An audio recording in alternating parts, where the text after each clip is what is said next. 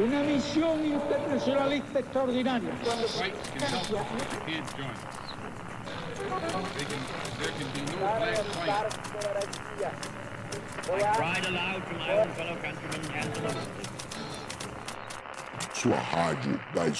can't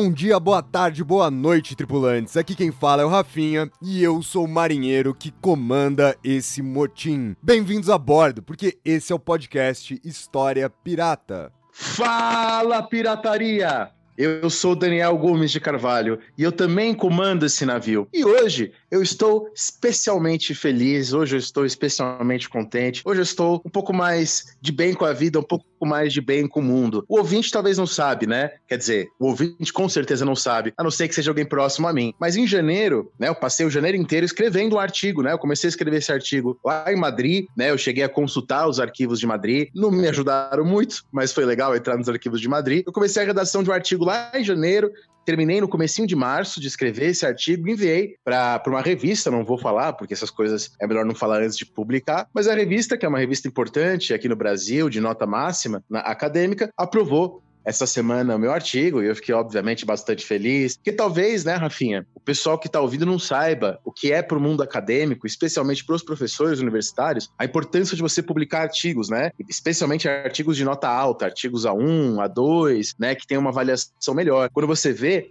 na televisão esses rankings de universidade, já a universidade está em tal ponto, em tal lugar, a brasileira está atrás. Boa parte da nota que faz a universidade subir ou descer nesse ranking vem das publicações dos professores e da relevância dessas publicações. E o que, que eles querem dizer com relevância das publicações? Quantas publicações são citadas em outros lugares, né, especialmente fora do seu país. E, obviamente, você já pode imaginar, você ouvinte, que isso cria vários problemas, várias assimetrias, várias desigualdades. Um problema é, por exemplo, o produtivismo. Às vezes a gente é obrigado a publicar, publicar, publicar, publicar. Eu não sei você, Rafinha, mas eu acredito que o ideal seria como era algumas décadas atrás, que o professor publicasse um artigo a cada cinco anos, né? Que em dez anos ele publicasse dois artigos, porque aí ele só publicaria quando de fato ele tivesse algo muito importante a dizer, depois de uma pesquisa de muitos anos. Quer dizer, eu acho que deveria ser uma coisa assim, até para a gente poder ler os artigos, porque hoje em dia é tanta coisa que é produzida que ninguém lê né, tudo que é produzido, nem consegue ler Exatamente, tudo que é produzido. velho, exatamente. E eu vou, eu vou até ser. Vou falar mais alguma coisa que talvez os ouvintes não saibam. Eu acho que,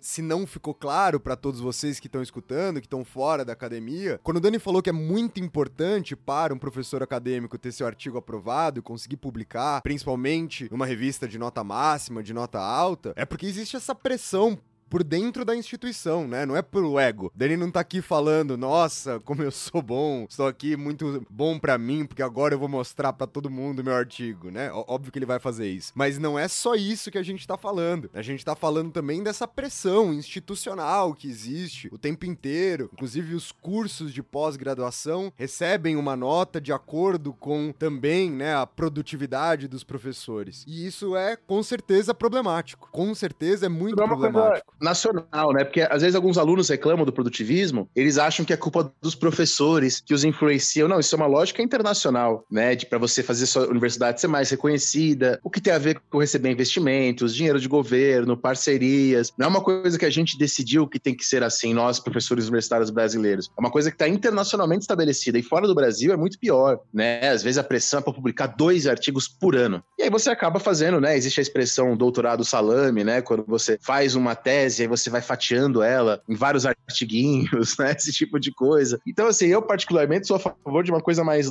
é, leve, mais devagar, e que, na verdade, quando você publique, é porque você tem algo a dizer, mas eu ser a favor disso não muda absolutamente nada no mundo. O mundo é indiferente, a minha opinião.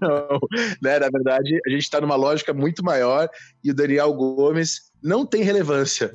Né, dentro dessa lógica. Então, essa publicação de artigos é importantíssima para a universidade, para a nossa carreira dentro da universidade, para entrar na pós-graduação. E, bom, com muitos. Outro problema, Rafinha, que eu queria comentar também sobre isso é: se você conta publicação estrangeira, Quer dizer, você precisa que seu artigo seja lido pelos estrangeiros. E pouca gente no mundo sabe, por exemplo, língua portuguesa. Né? Então, os artigos escritos em língua inglesa têm mais chances de ser citado. Isso já se relaciona com o poderio mundial, com dominação, com hegemonia, com centros do capitalismo mundial, que falam em língua inglesa, que publicam em língua inglesa, enfim. É, envolve essa, esse sistema de publicações, esse tipo de competição, está absolutamente relacionada com sistemas de poder. Né? Se as pessoas leem mais coisas escritas em inglês, por exemplo, ou inglês e francês, por conseguinte, o pensamento produzido nos Estados Unidos, na Inglaterra, na França, tende a ser mais hegemônico, a se impor do que o pensamento produzido na América do Sul. Isso envolve uma grande discussão, né, sobre os conhecimentos, as epistemologias, os epistemicídios, e todo esse tipo de coisa. E eu, assim, eu até queria fazer um comentário adicional a isso que você tá dizendo, que é sobre a questão de publicar o tempo inteiro, o tempo todo. E eu vou fazer aqui um desabafo meu de uma forma um pouco mais geral, né? Porque, assim, a gente tem vivido, não só dentro da academia, mas essa necessidade constante de que a todo tempo alguém tem que falar uma grande coisa, alguém tem que ter um grande comentário. E eu confesso que eu tô muito, mas assim, muito de saco cheio, principalmente de comentarista político. O tempo inteiro tá fazendo uma previsão o tempo inteiro tá fazendo uma análise arrebatadora. E assim, gente, numa boa, ninguém tem tanta coisa importante para falar para suprir essa demanda inacreditável, assim. Eu e o Dani mesmo, a gente tem plena consciência disso. Vocês perceberam já, acredito eu, que a gente tá mais à vontade aqui hoje. Porque depois de sei lá quantos episódios, estamos gravando de novo, só eu e o Dani. Ai, afim, a gente gosta quando é só vocês, se ficam mais tranquilo, fica mais descontraído. A gente também gosta. Mas a gente gente não tem o que falar o suficiente para que todos os programas sejam só a gente, né? A gente precisa trazer gente de fora, com novas ideias, com novos estudos, com novas perspectivas. Se esse podcast aqui dependesse daquilo que eu e o Dani produzíssemos, ou a gente ia reproduzir a nossa aula de nível de ensino médio, que é uma coisa que a gente já tem pronta, ou a gente ia falar merda, né? Inevitavelmente, não tem como escapar dessa dualidade. Ou a gente ia falar bosta, porque a gente ia estudar muito rápido, coisas que a gente não entende, ia perder nuances, ia perder detalhes, ia interpretar as coisas errado, ou a gente ia cair num nível muito superficial que é a coisa que a gente gastou aí muitos anos da nossa vida fazendo, dando aula pro ensino médio, trabalhando, né, com essa visão mais superficial. Então por isso que vocês não vão ficar aqui com alguma constância ouvindo programas só meu e o Dani. A gente gosta muito, a gente adora os convidados, a gente adora aprender. É lógico que a gente também curte ficar aqui conversando, é mais fácil, é mais tranquilo pra gente, é mais leve pra gente, mas isso implica que a gente tivesse uma sabedoria infinita, que a gente tivesse conhecimento infinito, coisa que a gente não tem. Muito muito pelo contrário. Infelizmente, esse final de ano não tá fácil para mim, não tá fácil pro Dani. A gente tá sendo atropelado por um rolo compressor, cada qual eu e o Dani à sua maneira. Uma parte do rolo compressor é o próprio História Pirata, outra parte do rolo compressor é um projeto que eu e o Dani estamos fazendo junto, e o resto são os nossos trabalhos. Impossível, gente. Infelizmente, a gente tá aqui produzindo algo novo. Até mesmo essa demanda do Instagram, né, Dani? Que foi uma coisa que a gente conversou essa semana bastante, assim. Como essa coisa de o tempo inteiro a gente tá lá criando um post, a gente tá lá publicando alguma coisa diferente, tem desgastado a gente, né? E tem desgastado porque não é simples. Às vezes a gente traz um convidado, grava o programa, aprende bastante, mas a gente não quer simplesmente no nosso Instagram reproduzir aquilo que vai aparecer no podcast da semana. A gente quer trazer um detalhe a mais, a gente quer trazer alguma outra coisa. Isso exige ali várias horas, pesquisa, confere, manda para um terceiro que manje mais daquilo do que a gente, confere de novo, retoca, monta e etc. E com certeza isso tem muito a ver com o que você tá falando, da gente querer produzir, da gente querer mostrar alguma coisa para vocês que não seja nem merda, sendo dita e nem simplesmente algo muito superficial. E tem alguns exemplos de algumas pessoas que eu admiro e que tem muito a ver com isso que você está falando, pro ouvinte pensar um pouco, né? Porque eu falo de muitas coisas pela internet, eu tento não falar sobre o que eu não sei, mas mesmo tentando falar sobre o que eu não sei, eu ainda acho que eu falo sobre muitas coisas e me arrisco muito a talvez errar né, por estar falando de uma diversidade de coisas muito grandes. E aí, pensando em dois exemplos de duas pessoas que eu admiro, né, uma delas foi o meu orientador na iniciação científica, mestrado, doutorado, que é o Modesto Forenzano, né, italiano, mas que mora no Brasil. Ele foi professor da USP entre 1988, né, um ano antes de eu nascer, até 2017, quando eu, exatamente quando eu terminei o doutorado, ele se aposentou da USP. E eu não te falei, Rafinha, mas ontem eu perguntei pro Modesto, eu liguei para ele, a gente conversou, e eu perguntei para ele se ele participaria do História Pirata. E aí? E ele falou: não, não quero nem saber. E o ano passado, eu tinha chamado ele para dar uma aula inaugural na UNB. Eu lembro disso. E assim, se, eu, se fosse eu, se eu fosse chamado, eu ia lá e eu falaria. Pegaria algo que eu já tenho pronto, se eu não tivesse tempo para preparar. E ele falou assim: não, Daniel, porque eu não vou preparar. E eu não vou falar nada do que eu já disse na minha vida. Se eu for lá falar alguma coisa, eu vou falar uma coisa nova. Né? Um outro exemplo, eu chamei para dar também uma palestra na UNB, e ele também recusou, o Miguel Nani Soares, né? o historiador. Ele, ele, é, o Miguel Nani, ele é meu eterno veterano. Quando eu estava na graduação, ele estava no mestrado. Quando eu estava no mestrado, ele estava no doutorado. No dia que eu defendi o doutorado, ele passou num concurso para a USP. E, e, eu chamei ele para a UNB para ele falar sobre a pesquisa dele, que ele faz há 10 anos, sobre o Demestre. Novamente, se alguém me chamasse para falar sobre o Thomas Paine, que foi a minha pesquisa, eu ia lá e falava. Se eu não tivesse tempo para preparar, eu ia sem preparar. Mas ele falou: não, porque eu não tenho tempo para preparar. Quer dizer, por que, que eu estou dando esses exemplos? São pessoas que têm um cuidado, Modesto e Miguel, muito grande com aquilo que elas falam. E que são muito sérias né? São pessoas muito respeitosas nesse, e que eu admiro muito, porque eles só vão falar alguma coisa se eles tiverem algo a dizer. Se eles não tiverem nada a dizer, se o que eles forem dizer é só uma reprodução do que, vai, foi, é, do que já foi dito, eles não irão dizer. É claro, eu acho que existem campos diferentes, né? Eu e você, afim, a gente trabalha com história pública, com divulgação histórica, então a gente vai, de fato, extrapolar a nossa área. É diferente, né? A gente está trabalhando com história pública, a gente está trabalhando com divulgação de conhecimento. Mas eu acho que é uma lição muito importante, porque hoje parece que se você é um especialista especialista em qualquer coisa na área de humanas, então você estudou o México no século XVI, você é doutor nisso. Por consequência, você tem coisas profundas a dizer sobre tudo. Isso absolutamente não é verdade. Às vezes me chamam para entrevistas e falam: aí, Daniel, o que, você acha do Temer? O que, você acha da China? O que, você acha do governo Trump? Né? Você vê que Temer já, já faz tempo, já tá fora de moda. Mas enfim, é como se só por você ter um doutorado numa área específica você estivesse autorizado a falar sobre todas as coisas. E às vezes até os nossos alunos, né, caem nessa. Isso é uma coisa que a gente falou na História Pirata no Instagram há um tempo atrás. Eu, eu falei, né, da, daquela frase que eu conheci no Tony Judge, né? O Tony Judge, um historiador que tem um livro que é meio que uma autobiografia dele, chamado Chalé da Memória. Né? O Tony Judge ele ficou com síndrome do encarceramento, que é aquela doença daquele filme, O Escafandra Borboleta, é aquela doença na qual você fica completamente paralisado, mas totalmente consciente. Né? Deve ser uma doença muito ruim. E ele, nesse momento de doença, ele conseguiu escrever um livro, O Chalé da Memória. E no livro, o Tony Judge diz nem tudo é sobre todas as coisas. Quer dizer, se eu dou uma aula sobre o camponês inglês no século XVII, é bem comum que um aluno vire e pergunte: e o escravizado na África? E o fulaninho não sei aonde? Ah, e não sei o que. E às vezes as demandas dos alunos são demandas justas, né? Eles estão bem intencionados, mas às vezes eles não entendem que uma pesquisa, uma aula, um texto é sempre um recorte. Não dá para um texto ser sobre tudo. E o fato de eu não falar sobre algumas coisas, da gente não falar sobre algumas coisas, não é que a gente não gosta ou não acha essas coisas importantes. É na verdade o contrário. A gente não fala porque a gente reconhece que a gente não entende sobre esse assunto. E que se a gente falar sobre esse assunto, a gente vai falar besteira. Então, assim, nem tudo é sobre tudo. Nem tudo é sobre todas as coisas, né? O conhecimento nunca será sobre tudo, ele sempre será uma escolha. A gente pode questionar, justificar as escolhas, problematizar as escolhas. A gente deve tentar sempre mostrar outras perspectivas, mas nunca dá para mostrar todas as perspectivas. Nem tudo é sobre tudo. E nem tudo é sobre você, né? Às vezes também a pessoa quer que a aula, que a pesquisa, que o texto sempre fale sobre ela, né? Exatamente, Dani. Inclusive tem, você me lembrou do fenômeno que dentro disso que eu comentei que me irrita, é o ápice da minha irritação, que é o comentarista de política internacional, que ele tá legitimado para falar sobre qualquer coisa pelo simples fato dele não morar no Brasil. E aí entra ali o jornal e fala: "E agora, diretamente de Nova York, vem lá o comentarista e o cara pergunta: Como é que está o, a Venezuela? E porra, porque o cara tá em Nova York, ele vai saber o que acontece na Venezuela, né? O comentarista internacional parece que ele ganha a legitimação da compreensão do mundo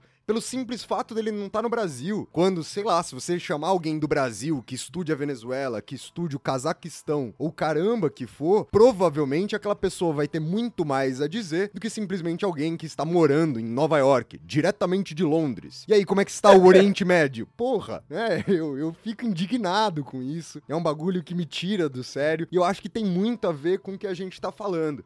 E a gente não tá aqui só comentando disso superficialmente, a gente não tá aqui só divagando, mas a gente quer lembrar para vocês como é fundamental aqui para manutenção, para a vida do História Pirata, vocês ajudarem esse navio ficar sempre no mar por meio lá do nosso programa de assinaturas no PicPay. Eu vou aproveitar aqui que é um programa mais tranquilo comigo e com Dani e vou explicar com mais cuidado. Né? O PicPay é um aplicativo de celular.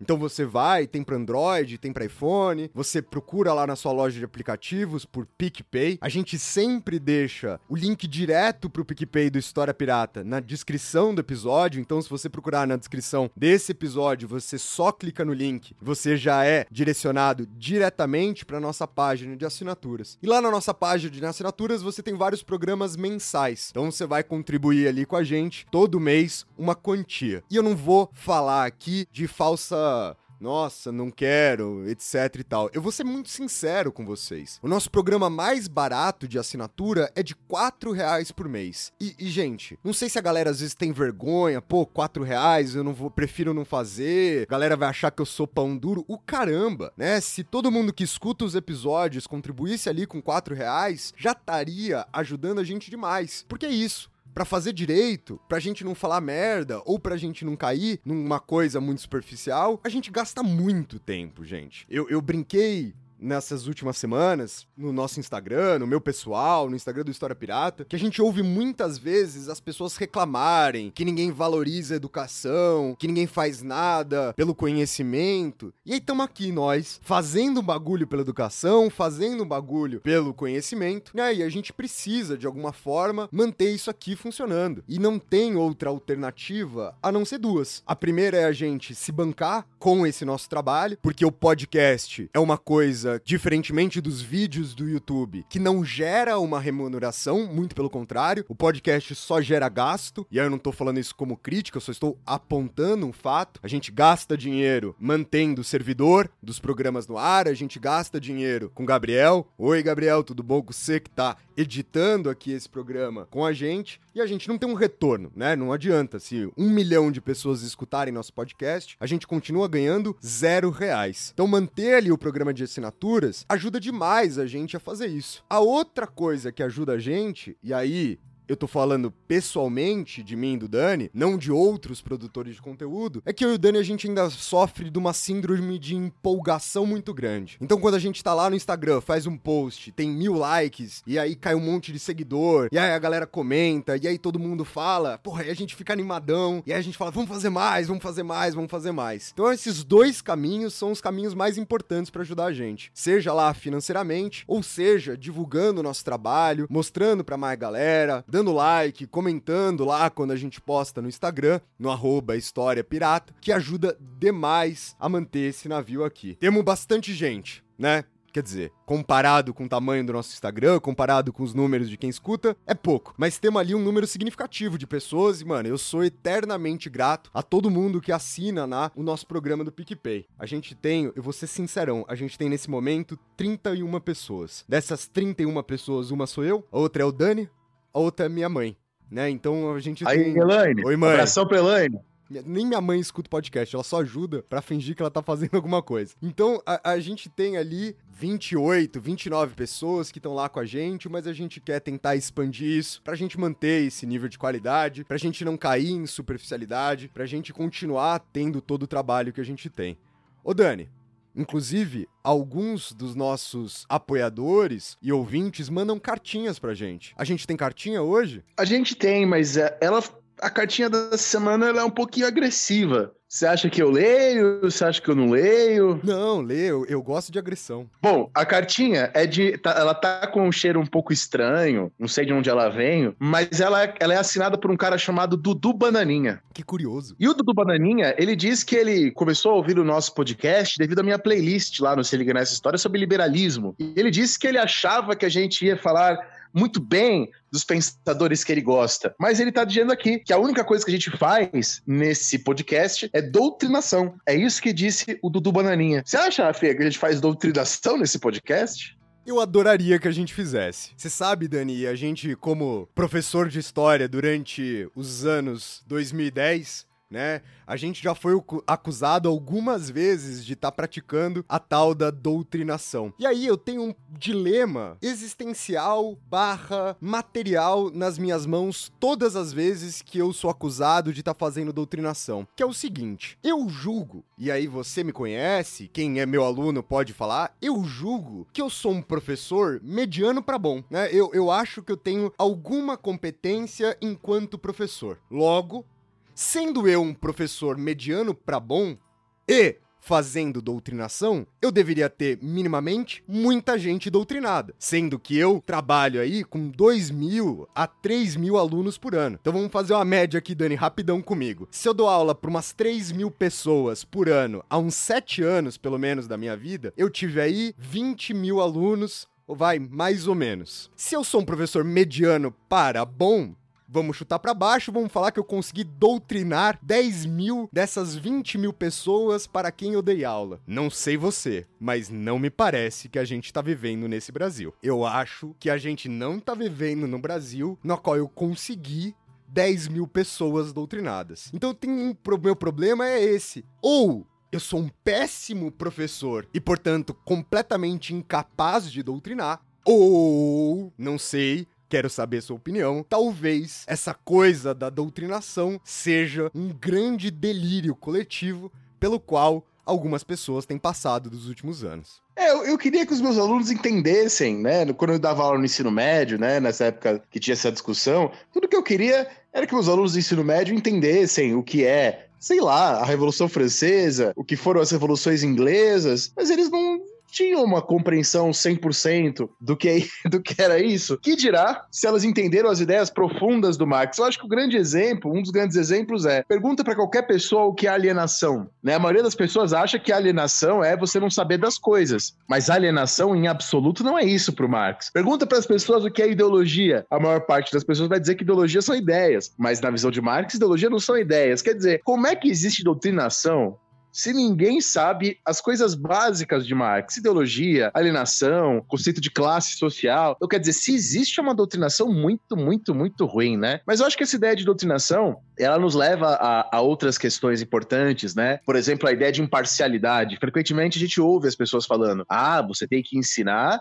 e no seu ensino você tem que ser imparcial. A imparcialidade tem que estar no seu ensino. E pelo motivo que eu já falei aqui hoje nesse programa, a gente tá falando à toa, mas não é tão à toa quanto você imagina, é, não existe a imparcialidade. Não dá para eu falar sobre tudo, né? Se você falar sobre tudo que aconteceu hoje no jornal, seu jornal vai ter um tamanho impossível de ser lido. Todo conhecimento é sempre seleção. Se eu falar sobre a Revolução Francesa, eu nunca vou conseguir falar sobre tudo da Revolução Francesa. Eu sempre vou fazer uma seleção. Então, todo conhecimento é sempre uma parte né? Todo conhecimento é sempre uma parte, porque nunca dá para você falar sobre tudo, nunca dá para você ler tudo. Parte, portanto, todo conhecimento é sempre parcial. O que a gente tem que fazer é explicitar isso, como a gente faz, como eu fiz no meu artigo. No meu artigo que eu lancei, que vai sair em breve, que eu estava falando para vocês, eu falei, ó, usei essas fontes, vou fazer esse ponto de vista, vou fazer essa análise, essa é a minha proposta. Então a gente tem que ser claro em relação ao que a gente está fazendo. Isso sim, isso é uma coisa que eu defendo. Então você vai dar uma aula de história, você tem que dizer, ó, vai ser a história nessa perspectiva, a partir desses autores, usando essa documentação. E é isso. E é parcial porque é sempre uma parte. Ninguém é capaz de falar sobre tudo. Um dos meus escritores favoritos é o Jorge Luiz Borges, né? O Borges, o, o, o, argentino. E o Borges tem um conto sobre o mapa chinês, né? Ele fala do homem que queria fazer o mapa perfeito da China. E adivinha? O tamanho do mapa perfeito da China era o tamanho da própria China, o que tornou o mapa inútil. Quer dizer, a função do mapa, ele ser reduzido mesmo. E sendo reduzido, ele nunca será igual à China. Daí é a mesma coisa o conhecimento. Um conhecimento sobre a realidade nunca será igual à realidade, porque para isso já existe a realidade. E é curioso, né, Rafinha? Porque as pessoas ainda gostam de falar: ah, não, o professor de história tem que mostrar dois lados, não é? eu adoraria, gente. Eu, fico, eu ficaria, assim, inacreditavelmente feliz se eu pudesse produzir história com dois lados só. Dani, o que, que acontece com o meu mestrado, com a minha dissertação, se eu apresentar apresentar dois lados do debate historiográfico da minha dissertação. Provavelmente eu vou ser escangalhado na banca do meu mestrado. Reprovado. Óbvio. Por quê? Ai, porque só tem um lado? Não, porque tem 800 e 400 bilhão de lado em qualquer tipo de pesquisa, né? O trabalho seja de um professor de escola, seja do professor acadêmico, seja de quem tá produzindo história, é um trabalho de apresentar uma parte desses 840 bilhão de lado, mas uma parte obrigatoriamente maior do que dois lados, gente. Pelo amor, né, de tudo que há de sagrado, pelo amor de Clio, deusa maior da história. Não tem nenhum cabimento essa história de dois lados. A gente faz uma história de uma parte dos lados. Faz uma história obrigatoriamente parcial. Você falou do Borges e eu lembrei de outro conto. A gente até pode pensar em, sei lá, fazer um vídeo pro Instagram falando sobre o Borges e história, que é um outro conto que eu gosto muito, que é o do Funes, o Memorioso, né? Que é um cara que ele não esquecia de nada. E aí ele perde o senso histórico. Porque se ele lembra de absolutamente tudo o tempo inteiro, ele também não é capaz de ter a noção de história, porque a história precisa obrigatoriamente ser recorte, que a história precisa obrigatoriamente ser parte, que a história precisa obrigatoriamente ser parcial. Eu faço todo começo de ano para 100% das minhas turmas essa mesma conversa e eu encerro ela com a mesma afirmação definitiva. Existem dois tipos de pessoas que se propõem imparciais ao produzir história. A primeira são as ignorantes a que não tem capacidade de conhecer uma história complexa e completa. E a segunda é a pessoa mau caráter que tá ali para te enganar. Não existe nenhuma outra possibilidade de alguém que se proponha imparcial. Não seja ela ignorante, não seja ela mau caráter. Às vezes, e algumas vezes, ela é as duas coisas. É, não existe professor de história parcial e imparcial. Existe o honesto e o desonesto. O desonesto é aquele que fala que é neutro. O desonesto é aquele que fala que é imparcial. O honesto é aquele que é claro em relação aos seus objetivos, aos seus métodos e às suas escolhas. E daí que a gente chega, né, no bom e velho Paulo Freire. A função da educação não é falar sobre tudo, porque é impossível falar sobre tudo, tá? A, além dessa questão de existirem mais de dois lados, Rafinha, eu acho que a questão é até que não são lados também. Também. Não sim. são pessoas em lados Sim, diferentes, sim, né? A própria ideia de lados é parece que somos juízes, né? Querendo cada um defender a sua posição. Mas não, são pessoas que estão em busca da verdade, das verdades, como você preferir chamar. E aí voltamos então ao velho, ao bom e velho Paulo Freire. A função da educação não é fornecer conteúdo. Porque o conteúdo é sempre parcial. A função da educação é te dar as condições de autonomia. Tá? E aí que vem o livrinho dele, que ele escreveu nos anos 90, né? A pedagogia da autonomia. A, a função é dar a você as condições para que você saiba buscar ou saber se assim você desejar. Eu gosto muito de uma resposta que o Nietzsche faz ao Sócrates. Claro que eles nos conheceram, né? Tem uma distância aí de. muito certo. Tentei fazer a conta na minha cabeça, mas eu achei melhor não fazer a conta. Mas que o Sócrates tem aquela coisa associada ao Sócrates, né? De que o filósofo, o pensador, deve buscar o saber. E aí o Nietzsche, no Anticristo, diz: de uma vez por todas, diz o Nietzsche, muitas coisas eu não quero saber. O saber impõe limites ao conhecimento. Quer dizer, isso tem a ver com o que a pessoa sábia. A pessoa sábia, ela reconhece a ignorância e busca o saber? Sim. Mas ela também sabe o que ela não quer saber, porque não dá para saber de todas as coisas. Ela também sabe o que, que ela precisa ignorar, né? E aí voltamos a- ao meu antigo orientador, o Modesto Florenzano. Ele tem essa coisa com muita clareza do que, que ele vai falar e do que, que ele não vai falar. Não é, não dá pra gente estudar tudo. Não dá pra gente estudar todas as coisas. A gente tem que fazer uma escolha. E a sabedoria tá muito nessas escolhas. Mais um conto do Borges, Rafinha, aquele conto da Biblioteca Infinita Sim, sim, sim. Né? É, é, o Borges está em todos os lugares, né? Quer dizer, imagina se você tivesse, se você decidisse ler todos os livros de uma biblioteca, você ia morrer, né? E você não ia conseguir ler nem a metade. então, o saber, ele não é só reconhecer a ignorância e buscar o saber. Ele é, ele é também não saber e aprender a ignorar. Aprender a escolher o que você quer ignorar, aprender a fazer as escolhas certas. Se eu for ler, eu dou aula de história moderna. Se eu for ler tudo que é produzido em história moderna, eu vou morrer, eu não vou conseguir. Então eu tenho que saber escolher o que eu quero ler e o que eu não quero ler. Isso é uma coisa muito interessante. Aliás, Rafinha, você tá lendo algum livro aí essa semana? Alguma coisa interessante? Cara, essa semana em específico, eu continuo na loucura doida das minhas matérias do mestrado, né? Eu não vou mais conseguir ler nada que não seja ou voltado para minha pesquisa ou voltado para as matérias que eu tô fazendo. Especificamente aqui nessa semana, eu tô lendo um texto de um historiador português, que é o Valentim Alexandre, num texto sobre Portugal e a abolição do tráfico de escravos. né? Eu tô fazendo uma matéria que dialoga com a cartografia da abolição e esse texto do Valentim traz uma perspectiva bastante interessante, assim, apesar de que, né, ele é um texto que depende de outros diálogos, mas me trouxe algumas informações muito legais, me trouxe algumas informações que eu não sabia no que diz respeito à abolição do tráfico, para ser mais específico. E você, Dani? Bom, eu enviei meu artigo, né? Os artigos, quando você envia, tem pareceristas, né? Pessoas que, que leem o seu artigo, aprovam ou não aprovam, né? E um dos pareceristas, bastante generoso, fez uma análise muito boa, fez críticas, a maioria delas bastante justas ao meu texto, me deu algumas sugestões de livros. E tem um livro que eu já conhecia, mas eu não tinha lido ainda, né? E ele me falou assim: ó, oh, Daniel, você tem que ler esse livro, ele vai acrescentar nisso, naquilo, que é o livro do John Donne, né? É D-U-N-N, né? Um clássico da escola de Cambridge, ele está vivo ainda, e é um livro que foi lançado em 2016 aqui no Brasil. É um livro mais ou menos recente, chamado O que é Democracia. É, então, um livro do John Donne sobre, a, sobre a, a, ideia de democracia, sobre a noção de democracia, um pouco para esclarecer né, algumas problemáticas na minha cabeça e me ajudar a trabalhar melhor aí esse artigo. Ótimo, ótimo, ótimo. E agora a gente encerrou não o programa, mas a introdução mais longa da história desse podcast. Porque vamos começar a falar sobre o nosso programa de hoje, Dani? Vocês que tá escutando a gente vamos. tá ansioso, porque você viu no título, você viu na nossa capa, você leu o título do programa e ele não começa em nunca, em absolutamente nenhum momento aqui agora. Esse é o programa número 30. Esse é o trintagésimo? Eu não sei, não sei. Não sei, não. É o trigésimo. É o trigésimo? Eu, fiquei, eu ia falar trigésimo é e aí eu fiquei com medo. É trigésimo? Esse é o trigésimo. Esse é o 30. É. Esse é o trintésimo programa do História.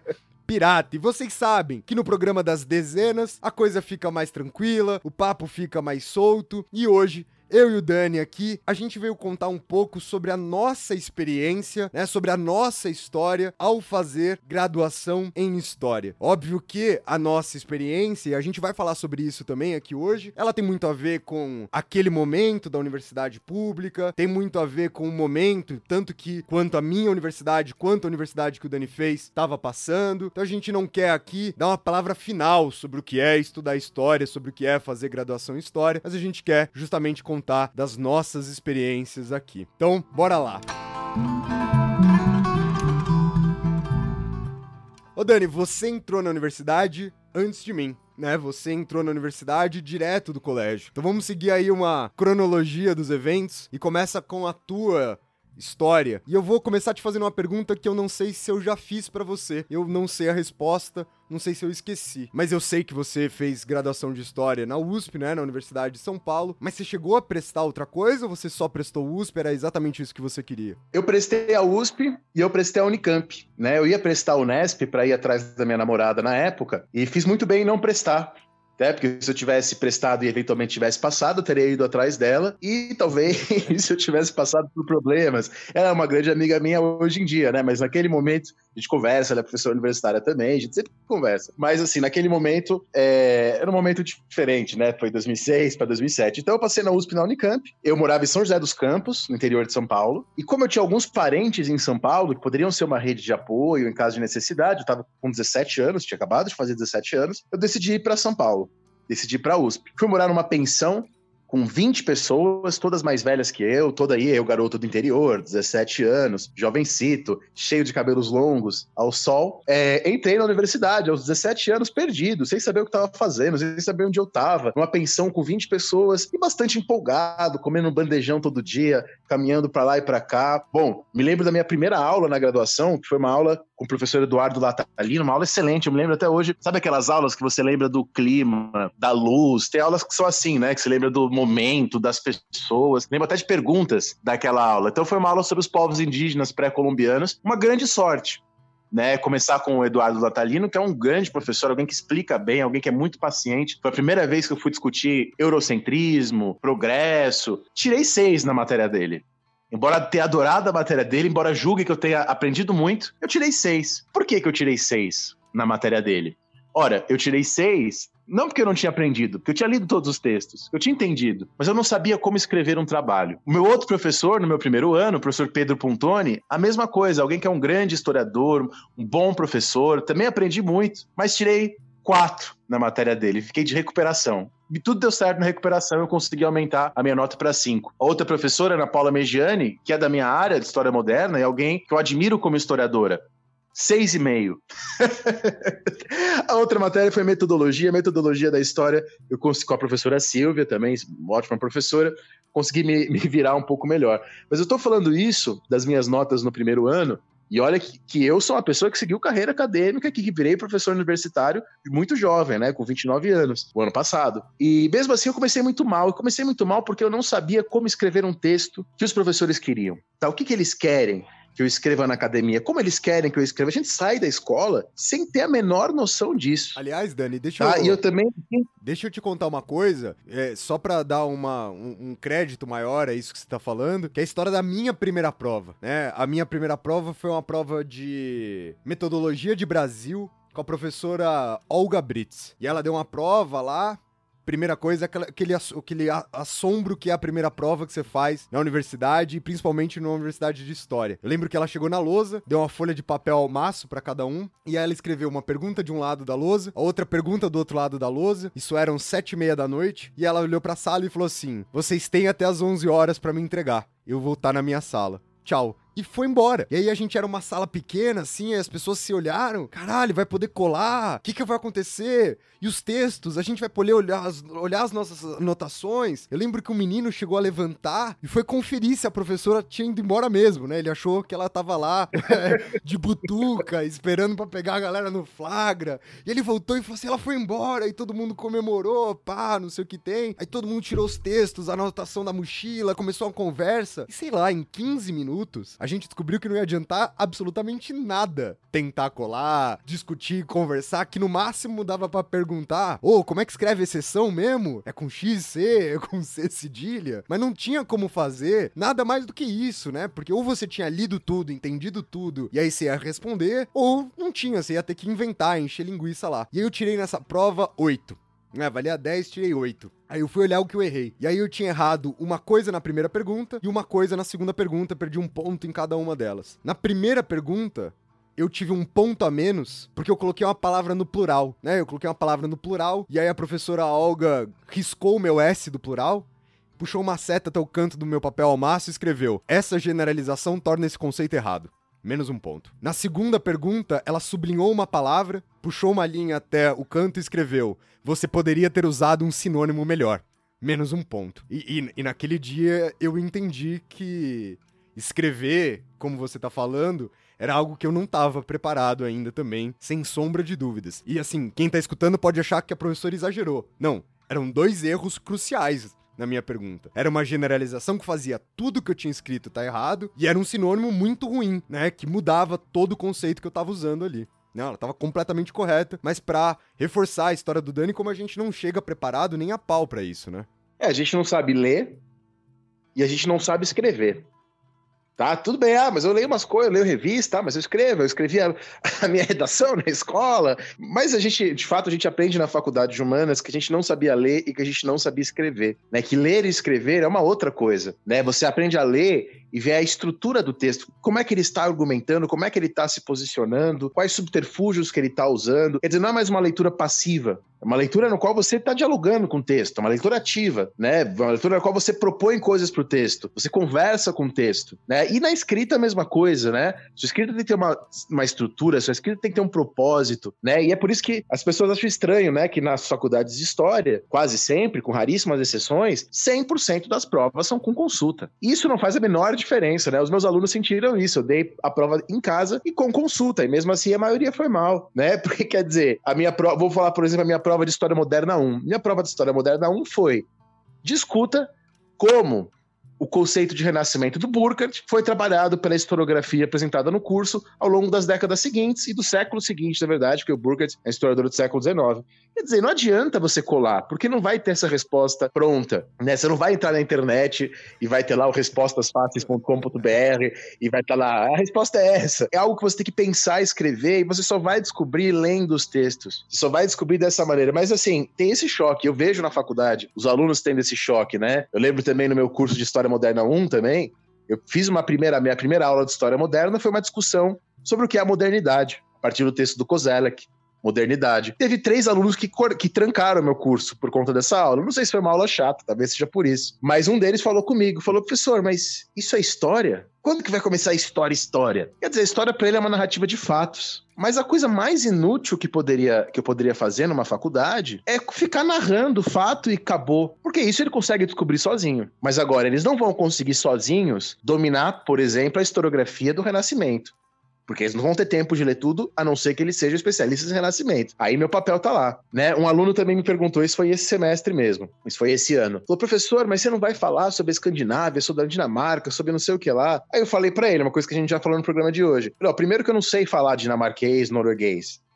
Então eu não vou falar sobre isso, não porque eu não considero importante, mas porque meu conhecimento é limitado sobre eles. Segundo, falei pro menino, o curso na universidade não tem que ser um poporri, né? Um pouquinho de cada coisa, né? Um tempero aqui, um tempero ali. Não é isso que é o curso de faculdade. Se você quiser saber um pouquinho de cada coisa, você tem a vida inteira para ler. O curso da faculdade, voltamos ao Paulo Freire, tem que te ensinar a pensar, a ler, a escrever. E aí eu, na minha faculdade, eu tive uma virada, eu só tirava nota 4, 5, né? E a, média na USP é 5 eu tive uma virada com dois professores, que aí foi quando eu aprendi a escrever, e de repente, se você olhar meu, meu diploma, meu histórico escolar é bizarro. De repente, só comecei a tirar 9, 10. Primeiro foi quando eu tive aula com o professor Sean, o Sean Purdy, um canadense, uma figura extremamente simpática, inclusive tá lá ainda. E o Sean deu um trabalho pra gente extremamente complexo. Só que ele fez uma folhinha, eu lembro, explicando exatamente o que ele queria. Ó, levantamento bibliográfico, mostrar um ponto de vista. Foi com o Sean me explicando que, que ele quer de um trabalho, e no fundo o trabalho dele era um microartigo, né, uma, uma, um ensaio de um artigo, que eu, e de repente comecei a tirar notas altíssimas na faculdade, porque eu entendi como escrever, como propor. E junto a isso, no meu segundo ano, eu tive aula com o Cham, e tive aula com alguém que eu já falei no programa de hoje, que é o Modesto Florenzano, né? Eu, eu vi a figura do Modesto Florenzano no, na minha, no meu segundo ano de faculdade, e não sei, fiquei absolutamente impressionado com, a, com, o jeito dele dar aula, com o jeito dele falar, com aqueles temas. Aí eu comecei a ler aqueles clássicos, o Burkhardt, que eu já falei hoje, o Panofsky, o Perry Anderson, o Max Weber, e fiquei absolutamente encantado. Só que eu tinha 18 anos, né, nessa época. Então eu fui falar com o Modesto. Eu sabia que existia iniciação científica, mas eu não sabia direito o que era isso.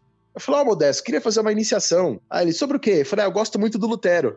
Aí ele, ele vira pra mim e diz: Você sabe alemão? Aí eu falei, não. Aí ele falou, então esquece.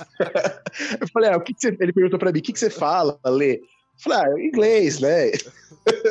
ele falou, bom, então você tem que pensar algo no mundo inglês. Você tem que saber a língua da fonte que você está lendo. Você tem que saber a língua dos historiadores que você está usando. Essa foi uma primeira lição que ele me deu. A gente já falou bastante aqui na História Pirata sobre a importância das línguas. Aí eu sentei com ele, ele começou a me falar temas, perguntar do que, que eu gosto, do que, que eu sou interessado, me apresentar autores.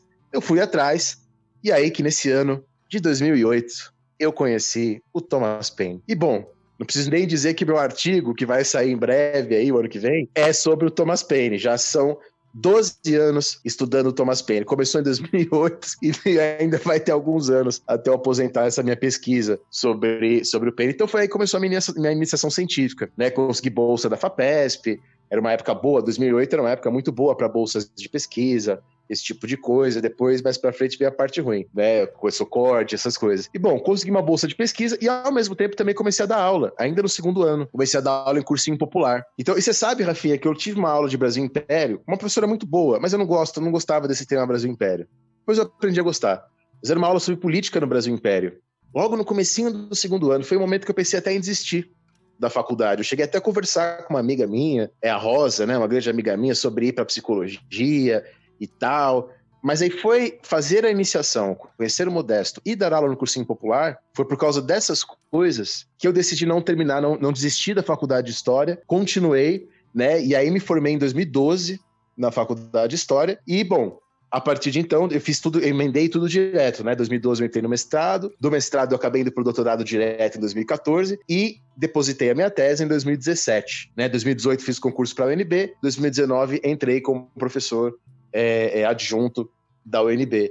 Então, é legal, eu acho, ouvinte falar isso, né? Para ver como os caminhos são tortuosos, né? Pra, eu comecei a ver mais sentido nas matérias da faculdade, nos meus estudos, quando eu comecei a dar aula Eu comecei a usar as coisas, comecei a falar as coisas, encaixar na minha aula. Ao mesmo tempo, comecei a fazer pesquisa. Mas eu acredito que se eu não tivesse dado aula no segundo ano, se eu tivesse só feito pesquisa e feito a graduação e nada além disso, ou trabalhado numa outra coisa que não história, talvez eu tivesse perdido um pouco esse ânimo, né? E mesmo durante o mestrado e doutorado, embora tenha sido mais muito mais cansativo, né, dar aula e fazer pesquisa, eu acho que muitas depressões que a gente tem na época de pesquisa, de se sentir solitário, de sentir que você não sabe o que você está fazendo, eu tive menos por estar fazendo outras atividades que conferiam bastante sentido à minha vida, né? Não, é, faz todo sentido, Dani. Inclusive, isso que você falou de saberem, quem tá escutando a gente, como as trajetórias são tortuosas, e eu vou contar aqui a minha história e ela não tem absolutamente nada a ver com a trajetória do Dani. A única coisa que a minha trajetória do Dani tem relação é que tem uma hora delas que a gente se encontra. E a gente se encontra fora da graduação, fora desse espaço. Porque, diferentemente. Acho que 2012, né? 2000. 12 para 13, é, no final de 2012 para 2013. Porque diferentemente do Dani, eu não eu não quis fazer história a minha vida inteira, né? Eu eu tenho até um negócio engraçado que é eu sou técnico em mecânica de automóveis, né? Eu fiz Senai junto com o meu ensino médio. E eu queria ser mecânico. Assim, meu, meu máximo de almejar uma graduação era ser engenheiro. Aí no primeiro momento que eu descobri que ao ser engenheiro não seria mecânico, eu desisti da engenharia, né? Não era mais uma coisa ali para mim. E aí eu lembro de estar no cursinho em 2007, quando o Dani já tava na faculdade, e eu não sabia o que eu queria. Achava que eu queria fazer engenharia, mas aí via que o curso era cada vez mais distante dessa coisa muito prática, dessa coisa mais manual, com a qual eu tenho uma relação muito forte até hoje. E aí eu fui pensando, pensando, pensando, e no final daquele ano eu ainda prestei prestei engenharia, né, na USP, e eu prestei história na PUC, aqui em São Paulo. E aí eu passei em história aqui na PUC, não passei em engenharia, ainda bem, e fui fazer história na PUC. E aí eu fazia história à noite, e eu continuava indo pro cursinho porque eu ainda não tinha certeza, né? Se aquilo era o que eu queria ou não, se eu de fato queria. Foi na PUC, inclusive, que eu tive essa prova com a professora Olga Brits, sobre a qual eu falei para vocês. E eu tive uma experiência muito legal na PUC, Dani, muito legal mesmo, assim. Porque como eu tava falando, as salas eram muito pequenas, assim. Então, ao final do primeiro ano, os professores sabiam quem você era pelo nome, tinha uma a, a coisa do, da dinâmica né? Normalmente, uma aula de história, ela tem muito menos um peso expositivo do que em outras matérias. Normalmente, numa graduação, a aula de história é muito mais um debate, assim. Então, um professor ou professora seleciona um texto para ser lido antes da aula. Você, aluno, deveria chegar com o texto lido, coisa que não acontece, mas você deveria chegar com o texto lido, e aí o professor aponta algumas coisas, a professora aponta algumas coisas e os alunos vêm trazendo, debatendo, discutindo tal. Pelo menos esse seria o mundo ideal, nem sempre é assim que acontece. Normalmente os alunos ficam num silêncio ensurdecedor enquanto né, o docente triste fica olhando pra cara dos alunos em, em tom de desprezo. Mas eu tinha uma sorte, Dani, inacreditável, que era, eu era muito moleque, e como era um curso à noite, normalmente era um público mais velho, mas tinha uma pessoa especial nessa, nessa minha turma, assim. Uma pessoa que eu perdi o contato. Ela até morava perto da minha casa, me dava carona algumas vezes, mas era uma mulher mais velha. Ela chamava Silvia, ela era argentina, tinha saído da Argentina vindo pro Brasil durante a ditadura militar na Argentina e ela era formada em sociais na Argentina. Então ela já tinha uma bagagem inacreditável. Então ela lia absolutamente tudo e ela tinha sempre uma coisa muito foda para falar, uma coisa muito interessante para discutir. E muitas vezes eu ficava na aula lá ouvindo ela discutir com o professor ou com a professora e aí, puta, você ia pensando em umas coisas. Então eu tive uma experiência muito legal, muito legal e falei, não, quero fazer história, quero fazer história, quero fazer história. E aí, somente aí eu fui olhar como que era a história na USP, como era a história na Unicamp, e eu achava que a grade curricular que a Unicamp oferecia, que é uma grade mais aberta em relação à USP né? Que a grade, pelo menos na minha época, era uma grade mais que você conseguia montar ela, você tinha mais liberdade. Na, na graduação em História da Unicamp, quando eu entrei, você tinha vários tópicos, né? Como se fossem optativas, que você conseguiria direcionar a sua, né, sua graduação para um lado ou mais para o outro, e assim por diante. E eu falava, porra, eu quero ter uma experiência universitária, né? Grande. Não que a PUC não seja uma universidade, mas de uma coisa da cidade universitária, vários cursos, todo mundo ali junto, debatendo tal. Gostei muito da grade curricular da, da, da Unicamp e aí eu prestei Unicamp e fui pra Unicamp em 2009. Né, eu sou 09 da Unicamp. Só que eu comecei de novo, né? Eu, come... eu tinha feito um ano já de história e eu comecei tudo de novo. E, é, e é engraçado isso que eu sempre falo, e eu falei isso para você várias vezes, porque eu demorei muito tempo pra me formar, então eu só fui me formar, eu nunca lembro se é no metade de 2014 ou se é na metade de 2015, mas eu me formei numa época que eu já conhecia o Dani, né? Eu passei boa parte da minha graduação conversando com o Dani, a gente trabalhando junto. E eu falei isso várias vezes pra ele, que em alguns aspectos eu me arrependo bastante de ter saído da PUC e ter ido pra Unicamp. Não porque a Unicamp não fosse boa, não porque a Unicamp não fosse uma faculdade excelente, mas por dois motivos especificamente. O primeiro é que eu perdi aquela coisa da turma pequena, aquela coisa de você ter muito contato com os professores. É, a Unicamp ainda é uma sala de aula muito menor do que o da USP. No meu ano passavam 40 pessoas por ano na Unicamp, mas já tinha esse cara de lugar maior assim. E a segunda coisa é que eu peguei um ano ruim, né? Eu peguei um ano em que não tinha professor na Unicamp, né? Boa parte dos professores ou tinham se aposentado, etc. E aí foi um período até, muitas das mobilizações estudantis na época, era para contratar gente. Que foram contratados, vários professores excelentes, inclusive, diga-se de passagem, já quando estava saindo, já num período de transição. Então, eu sempre gosto dessa comparação que às vezes as pessoas pensam nas grandes universidades, mas muitas vezes uma outra universidade pode te dar uma, um tipo de experiência, um tipo de contato, um tipo de, de, dedicação que nem sempre rola. E aí a segunda coisa que eu acho legal de, de falar, de muito diferente do Dani, é que eu fui pra Unicamp e salvo essas críticas que eu tenho, que eu acho que são muito individuais, porra, foi uma baita experiência foda, mas eu nunca morei em Campinas, né? Eu continuava morando em São Paulo e eu ia e voltava. E desde 2010, eu trabalho dando aula. Desde 2012, eu trabalho num lugar grande de São Paulo dando aula, que me exigia mais tempo, mais dedicação, de preparação. Então, eu nunca pude me dedicar para a universidade do jeito que meus colegas ou do jeito que o Dani tinha ali para se dedicar nessa época. Às vezes, eu, eu cheguei algumas vezes de, de manhã pra Unicamp, assistir a aula das 8 ao meio-dia, pegar o carro, voltar e duas horas da tarde aqui em São Paulo tá dando aula, né? Então, eu, por isso que até eu fazia poucas matérias pro semestre, fui adiando, adiando, adiando, adiando, até que né, eu consegui me formar. E aí eu concordo em gênero, número e grau com o Dani, quando ele diz: se não fosse a sala de aula, eu teria desistido também, Dani. Eu teria desistido também, eu teria perdido o tesão. Eu tava olhando aqui esses dias uma umas pasta velha do meu computador e aí eu encontrei uma grade curricular de uma graduação em fotografia. E aí teve um momento muito específico do, do da minha formação que eu ia largar a história e ia estudar fotografia, era a época que eu ainda trabalhava fotografando, e eu cogitei seriamente em largar, eu cogitei seriamente vários momentos largar e fazer artes, largar e fazer artes plásticas. Teve essa hora que eu decidi largar e fazer fotografia, fazer um técnico, sei lá. E se não fosse a sala de aula, e se não fosse, a gente não, não pode só resumir isso a sala de aula, não, mas se não fosse a nossa sala dos professores, e a gente falou disso aqui com o Marcelinho no programa 10, que era muito legal e discutir eu também teria largado, eu também teria abandonado. Não por não ser legal, mas porque, e acho que essa última coisa sobre a qual eu queria falar, para passar a palavra para você, é um curso que exige pra caralho. Né? É um curso que te exige demais, assim, tempo e dedicação. Tem muita gente que fala, tem muito aluno que fala, e eu me sinto ofendido, eu confesso, que fala, pô, eu gosto muito de história. Depois que eu me formar em medicina, eu vou fazer história. E aí eu tenho uma vontade de falar, oh, isso aqui não é hobby, brother né? Isso aqui não é lazer, não é, você não tá fazendo um curso livre. Você não tá fazendo, sei lá, aula de crochê à noite. Não é um, uma coisa que você tá. É, é uma coisa que às vezes você vai ler numa graduação de história. Eu tô lendo agora pro mestrado, e eu acho que na época da graduação era ainda mais. Você vai ler 300, 400 páginas por semana, fácil. Mas assim, tranquilamente. Além de toda a carga de aula, além de toda a carga de escrita como o Dani tava falando. É, e, e esse pessoal que vende uma história fácil, que vende uma história bobinha por aí, uma narrativa fechadinha. São as pessoas que criam essa imagem, né, dessa, dessa ciência, dessa disciplina, se quiser chamar de ciência, desse campo do conhecimento, que faz as pessoas terem essa percepção, né, de um hobby, de uma coisa agradável. Tudo bem, se você quer se divertir com a história, vai lá, compra um livro de guerra, se diverte.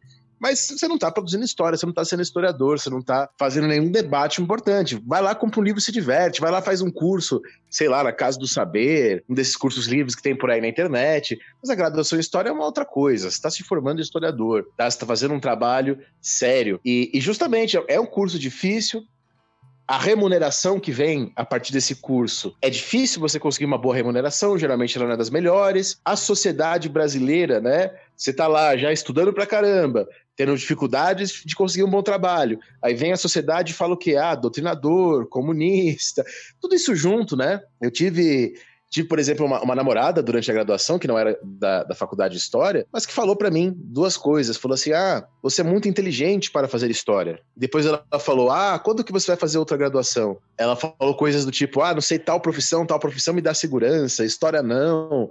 Quer dizer, essas coisas a gente ouve por aí.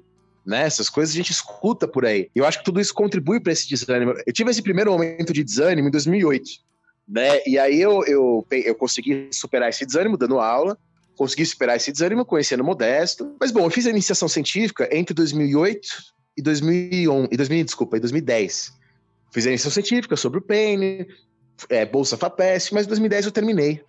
Né, entre o término da minha, minha iniciação científica e o começo do meu mestrado, foram dois anos. Aí eu lembro que em 2011 eu tinha me afastado do Modesto. Eu tive vários problemas pessoais, que eu não vou falar aqui, porque não há lugar e também eu não quero falar. E devido a esses problemas pessoais, em 2011 eu tive síndrome do pânico. Também estava trabalhando muito, comecei a dar aula em lugar particular. Até 2011 estava só em cursinho popular, né? 2011 eu comecei a dar aula também em escola e cursinho particular. E aí nesse momento eu também quase desisti da faculdade, quase desisti de tudo e quase caminhei para um outro lugar. E aí nesse segundo, nessa segunda crise, né? Nessa crise parte 2, aí quem solucionou meus problemas foi a análise, né? Aí eu fiz análise em 2011, me reconectei com o Modesto, eu lembro até hoje o e-mail que o Modesto me enviou. Eu falei, ó, oh, Modesto, tive problemas de saúde, né? Tive síndrome do pânico, uma leve depressão, depois comecei a ir no psicólogo, psiquiatra. Aí o Modesto falou, não, Daniel, não tem nenhum problema. Só queria que você tivesse me avisado. As simple as that. Né, o Modesto ele tem essa coisa de misturar as línguas. Então eu lembro até hoje desse e-mail. As simple as that. E, e aí vou, me reconectei com ele, aí no ano seguinte entrei no mestrado, e aí toda a história que eu já falei para vocês. Então, a história das pessoas, elas são tortuosas mesmo, né? E essas coisas acabam fortalecendo a nossa relação com o conhecimento, né? A gente acaba aprendendo a, a gostar. E uma coisa que ficou clara pro ouvinte, que a gente, não sei nem se a gente já conversou sobre isso, é a importância de determinados professores na vida, né? Falei bastante aqui do Modesto, falei do Natalino, falei do Sean. Poderia acrescentar outros professores que eu tive também, como a professora Maria Lígia Coelho Prado. Foi muito legal. É, Maria Lígia Coelho Prado, tive História da América 2 com ela, e eu também fiquei de recuperação. Tirei quatro. Né? E eu lembro que eu até perguntei para os meus colegas no grupo do Orkut da história USP, quando que era a, a, a recuperação, deles me respondeu assim: Ah, a recuperação você que se vira, você devia ter estudado. e, bom, e curiosamente, a Maria Lígia estava na minha banca de mestrado. Foi ela que sugeriu que eu passasse para o doutorado direto. Né? Então, assim, de novo, para ver como as coisas. No caso ali, não era que eu era um total incompetente no assunto. Tirei quatro na matéria da Maria Lígia, não porque eu era um grande burro, né? Mas porque eu não sabia como ler um texto ainda, eu não sabia como escrever, eu merecia os quatro. Merecia nota quatro. Mas não merecia nota quatro porque eu sou um total incompetente, não tenho talento na área. É porque eu ainda não tinha entendido qual é o jogo, qual é a regra do jogo, como é que você se escreve. Você tem que entender as regras do jogo para você jogar ele bem e para depois você subverter, se for o caso. E fazer algo melhor, né? Isso é algo que a gente sempre conversou sobre. Até você, né, Rafinha? Você foi para a Unicamp por causa da Bresciani, né? Da Maristela Bresciani, não é? Foi ela que te inspirou. Foi, a querer ir pra Unicamp e tal. Exatamente, né? E, e, aí tem essa história que é muito triste, que eu acho que tem tudo a ver com esse primeiro impacto que eu tive com a Unicamp, que é, eu, eu li um dia na PUC um texto da professora Maristela Bresciani, e aí eu tava tendo aula com um professor da PUC que tinha sido orientando dela, e eu falei, porra, eu vou pra lá, eu vou pra lá, século XIX, né? Ela tem aquela, daquela coleção brasiliense, Londres e Paris no século XIX, trabalha com cidade, memória da cidade, era um bagulho que eu tava pra caralho animado com isso na época. E eu cheguei lá e ela se aposentou, né? Foi no ano que eu entrei na Unicamp, ela se aposentou. Ela deu minha aula magna. Foi isso que ela fez, né? Ela deu minha aula magna e ela não entrou mais na graduação, ainda dava aula na pós mas na graduação ela não entrou mais. Mas eu tive aulas fantásticas na Unicamp, Dani. Assim como você tá falando, né? Eu, eu, eu tive aula, uma das aulas que mais mudou minha vida foi a aula do professor Luiz Marx. Você sabe muito bem disso, como eu tenho uma afinidade muito grande com metodologia, né? E isso tem muito a ver com o Luiz Marx, que me deu teoria 1 e me deu teoria 2 da história. O Luiz Marques é um cara extremamente erudito. Ele trazia, assim, uma seriedade pra sala de aula. E eu sempre tinha a sensação que ele tava um pouco inatingível, assim. Não no sentido de que ele era pedante, mas no sentido de que ele tava discutindo coisas que eu ia levar muito tempo para entender. Eu lembro a última aula, inclusive, o último curso que o Luiz Marques me deu. Vocês estão reparando como faltava professor, né? O mesmo professor me deu teoria 1, teoria 2 e contemporânea 2. E aí ele me deu um curso de contemporânea 2 que, puta, tava muito desconexo com o que ele era como professor de teoria. E ele tava pensando em outra coisa, assim, né? Se eu não me engano, a esposa dele é bióloga. E ele tava muito envolvido, ele tava dando Primeira Guerra e ele tava muito envolvido numa coisa ambiental, assim, muito, muito, muito. Lembro que no grupo de e-mail ele mandava vídeo da, das vacas escutando jazz. E eu falava assim, porra, eu não quero vaca escutando jazz. Eu quero ler os textos, eu quero a aula. E eu, e eu lembro de várias vezes ele trouxe isso pro tópico. E eu extremamente refratário, assim, né? Todas as vezes que ele trazia isso pro debate, eu muito refratário. E, cara, eu tô falando de uma coisa de, sei lá, 2013, aonde na graduação de História era impensável discutir meio ambiente. Impensável, impensável. E aí, passou alguns anos desse curso que eu não conseguia lidar muito bem, ele publicou um livro, né, que virou uma referência muito importante sobre capitalismo e a questão ambiental. E aí, é engraçado, eu fui ler o livro depois e eu falava assim, ele tava me falando isso fazia 3, 4 anos. E aí eu não tava eu não tava pronto para ouvir, eu não tava pronto para entender. Então eu, eu, tive algumas experiências muito boas. Outra que eu lembro com muito carinho da Unicamp. A gente conversou bastante, mas quem tá escutando aqui não ouviu. A gente conversou bastante com a professora Ana Flávia Magalhães, que participou aqui do podcast com a gente, que é sobre o Chalub, né? Sobre o Sidney Chalub, que é outro personagem inacreditável, assim, além de ser uma pessoa extremamente inteligente, um baita professor e um cara que traz um, bom humor pra sala de aula e um rigor inacreditável, assim. A gente tava contando história, tava contando, conversando com a Ana Flávia aqui, e o Dani adora essa história, né? O Chalub um dia passou um, passou um trabalho no, na graduação, ele dava Brasil 2, ou, é, acho que dava Brasil 2 ou Brasil 3, não lembro. E o trabalho era sobre escravidão e Machado de Assis que é o bagulho que ele mais estudou na vida dele, né? Então era um trecho lá do, do, do Machado de Assis, e aí trazia um, um debate historiográfico e fazia uma pergunta. E ele distribuiu isso e prova nesse esquema que a gente tá contando para vocês. Era, sei lá, ele entregou a prova hoje e era para devolver para ele depois de uma semana. E aí ele parou, distribuiu a pergunta para todo mundo e falou assim: "Gente, ó, eu só vou pedir um único favor aqui, né, para vocês. Não tenta me ensinar nada. Responde só o que eu perguntei já vai ser difícil. Não vem tentar me ensinar uma coisa no nova sobre isso, né? Só responde a pergunta. E aí pode ser que isso soe, sei lá, arrogante. E, e não é não é arrogante, né? Porque de fato, gente, é isso que o Dani tá falando. O trabalho do aluno na graduação de responder o que foi perguntado, ele já é um trabalho hercúleo. E aí, e aí o aluno da graduação, ele às vezes tem muita essa coisa eufórica, emotiva, e ele fala assim: "Nossa, eu pensei numa coisa que ninguém nunca pensou". É dificilmente, gente, né? Então, aprender a fazer essas coisas, aprender a responder o que foi perguntado, é, é uma coisa muito muito importante assim. Eu guardo com muito carinho. Entender a noção de recorte, né? Exatamente, Dani, exatamente. Como a gente estava falando no começo da, a, aqui, eles entram, na, eles entram na graduação querendo coisas temáticas, né? Até quando eles vão propor uma pesquisa, é muito engraçado, mas é natural. É aí que vem o aprendizado, né? A gente está no aprendizado na graduação. Eles geralmente, como eu, que fui lá, quero pesquisar Lutero. Né? Eles acham que pesquisar é você pegar um tema e escrever qualquer coisa sobre esse tema, né? Quando na verdade a pesquisa ela tem a ideia de acrescentar algo, de propor algo né, de ou de rever algo, né, que a proposta seja rever ou retomar. Você não pesquisa um tema, você pesquisa um problema, como diria o Mark Bloch, não existe história sem problema. E geralmente os cursos dos professores são organizados assim também, em torno de problemas. Pode ser que a organização temática que a organização seja temática, mas dentro desses temas, geralmente a gente trabalha a partir de problemas, e é por isso que a gente não fala sobre tudo. Né? Não vou falar hoje, vou falar do Lutero, semana que vem vou falar da Dinamarca, na outra semana eu vou falar da Itália. Não é assim que funciona um curso universitário. Geralmente ele tem um propósito. Né? Então, por exemplo, no meu curso agora de Moderna 2, eu estou querendo trabalhar os conceitos de crise e revolução. E todo, todas as várias horas que eu estou falando sobre vários assuntos, e às vezes fazendo narrativas, mas está sempre dentro de alguns eixos temáticos, de alguns pontos que eu quero provar para eles. Né? Envolve também questões como republicanismo, questões como revoluções atlânticas. Então, assim, a gente está sempre inserido num debate. Você não está escrevendo algo do nada sobre alguma coisa, né? Mas eu gosto muito dessa história do Shailub, né? Porque ela tem a ver com esse choque que a pessoa sofre na graduação, né? De, por, sobretudo, é muito comum em quem vem de escola particular, né?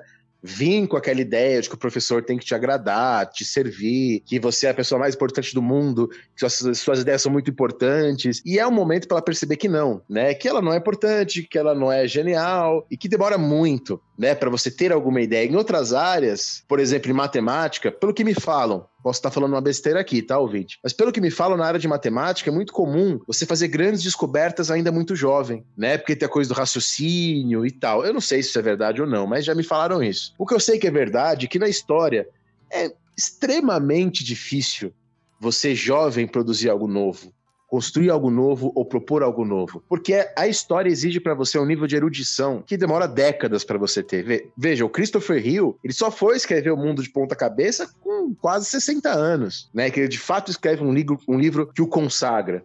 De fato, escreve um livro que o torna um grande historiador. Às vezes, o pessoal muito jovem faz um conceito um pouco alto de si mesmo, né? Eu lembro de um aluno muito gente boa, Claro, esses erros dos alunos que eu estou citando aqui são erros que fazem parte do aprendizado, e erros que eu já cometi também, como eu já disse. Mas eu lembro de um aluno muito gente boa falando para mim: Ah, professor, eu manjo da história da Turquia no século XVI. E eu manjo da história da Polônia. E o menino não falava turco, e não falava polonês. Eu falei: se você não fala turco e polonês, você não manja da história da Polônia e da Turquia. Quer dizer, é, faz parte desse aprendizado, né? E aí, voltando ao Sócrates mesmo, você entendeu o quanto você não sabe. Você entendeu quão vasto é o conhecimento, né? Teve também uma aluna no ano passado que falou para mim assim: Ah, professora, será que um dia as pessoas, os historiadores não vão saber tudo sobre a história e não vai, e não vai ter mais nada para pesquisar? Quer dizer, de maneira alguma. A quantidade de coisas que ainda existe para ser discutida, para ser descoberta, para ser revista, para ser reposta, é absolutamente imensa, incomensurável, né? Como se diz. E eu acho que faz parte desse aprendizado. Por isso que eu gosto muito dessa história do Shailub. Ela é, é, ela é aquele choque de realidade necessário. Né? Aquele choque de realidade importante. A molecada hoje em dia, o, o, a coisa delas é ler um parágrafo do Kant e já querer dar opinião. Né? A gente não tá mais naquele mundo daquele filme famoso, A Cidade dos Poetas Mortos, que é aquele aluno reprimido, aquele aluno que tem medo do professor sabe tudo. Não é mais esse mundo que a gente vive. Por isso que esse, esse filme, Sociedade dos Poetas Mortos, é um filme bonito, mas eu acho que ele não retrata a nossa realidade mais, se é que um dia ele já retratou. Eu acho que hoje o problema é mais esse: um moleque que lê um parágrafo do Kant e já quer refutar o Kant. E a, e a, e a faculdade de História vai te dar um aprendizado também nesse sentido. Uma vez também, última coisa, antes de eu te passar a palavra, uma vez alguém me disse assim: professor, mas você estuda Thomas Paine? Há 10 anos já que você estuda Thomas Paine, mas você não cansa a quantidade de problemas e questões que eu ainda tenho sobre o Paine me dá uma vida. E estudar o Paine me leva a estudar sobre democracia, sobre república, sobre o que é um pensador, sobre o que foi a Revolução Francesa, o que foi a Revolução Inglesa, a Revolução Industrial, o que é a Inglaterra, o que é um país, o que é uma nação. Quer dizer, por meio daquele personagem, as questões que ele levanta me levam para lugares imensos. Então, ainda que a minha contribuição para a historiografia seja uma coisa específica, e sempre é, a pesquisa é uma coisa específica, é, ela pessoalmente me leva a muitos lugares, né? Não, totalmente, Dani. E eu vou reforçar essa questão porque eu acho que muitas pessoas, elas têm um pouco de dificuldade de lidar com isso que você falou, com o que eu apontei, e, e com essa história do Chalhub, por exemplo. E muitas vezes eles entendem isso como algum tipo de ou arrogância, ou pedantismo, ou opressão. E aí eu queria reforçar o quanto isso não é, né? Porque, na verdade, talvez a arrogância seja essa construção de que todo mundo é muito especial, de que todo mundo tem sempre alguma coisa a dizer. E aí vocês estão reparando que aquela conversa que eu e o Dani a gente teve aqui no começo, na longa introdução desse programa, não tá tão distante do que a gente queria falar para vocês com ele, né? Que no fundo essas coisas estão sim conectadas. Que o processo da graduação que o processo do aprendizado também é um processo de você colocar as coisas no lugar das coisas. Né, entender quais são uh, os pensamentos, entender quais são as suas contribuições e assim por diante. Eu lembro que no meu primeiro ano de Unicamp, e como eu já tinha feito um ano de história antes, né, eu não caía nessa, então, ao contrário da minha experiência na PUC, na Unicamp eu era mais velho que todo mundo, né? E quase o resto da sala inteira tinha lá 17, 18 anos, eu já tinha uma postura mais eu vou ficar quieto e eu vou escutar né? E aí o resto tava tudo muito mais eufórico, tá? E eu lembro que eu tava na aula da Nery, professora Nery de Barros. E a Nery é uma professora muito rígida, muito rígida, assim, em sala de aula. E ela deu Legoff pra gente ler, ela deu o, a introdução do História Memória, inclusive, que eu já citei aqui algumas vezes. E aí ela chegou à aula do História e Memória e ela falou assim, ó, eu queria saber o que, que o, como o Legoff define historicidade. E aí a menina levantou a mão e falou assim, eu acho... E aí ela, na lata, assim, falou, eu não perguntei o que você acha. Eu perguntei como ele define define historicidade. E aí a menina tentou de novo, falou assim: Eu entendi. E ela, de novo, eu não perguntei o que você entendeu.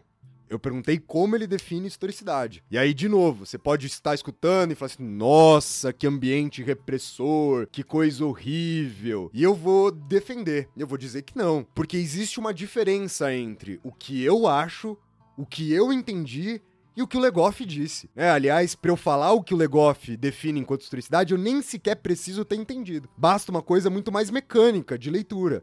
Basta uma coisa muito mais automática. O Legoff define historicidade assim, assim, assim. Se ela vier me perguntar e falar assim o que isso significa, aí são outros 500. Aí cabe o eu acho, aí cabe o eu entendi. Mas ter esse cuidado com a palavra, com a pergunta, contexto, isso é a graduação em humanas. Né? Isso é a graduação numa, numa matéria de ciência pura, como é a história, por exemplo. Porque se a gente não levar a palavra, o meu plural lá da minha primeira prova a sério, né, perde-se tudo, Dani.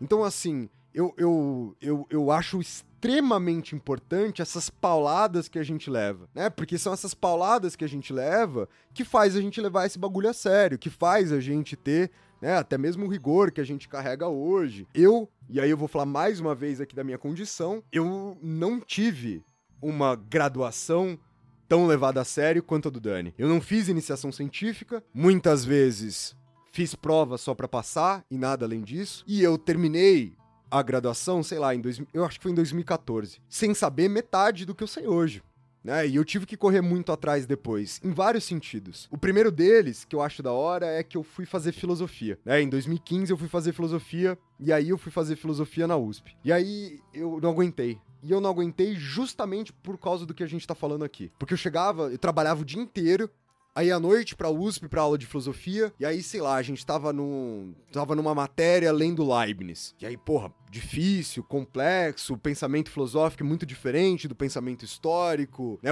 A leitura filosófica é muito difícil, muito diferente, perdão, da leitura histórica, então eu tava me readaptando. E aí, tempo inteiro na aula, tinha alguém que ia parar a porcaria da aula, levantar a mão e falar assim, mas o Hegel fala, e porra, você tá na aula do Leibniz, ninguém te perguntou nada sobre o Hegel. Você tá no primeiro semestre do seu curso de filosofia.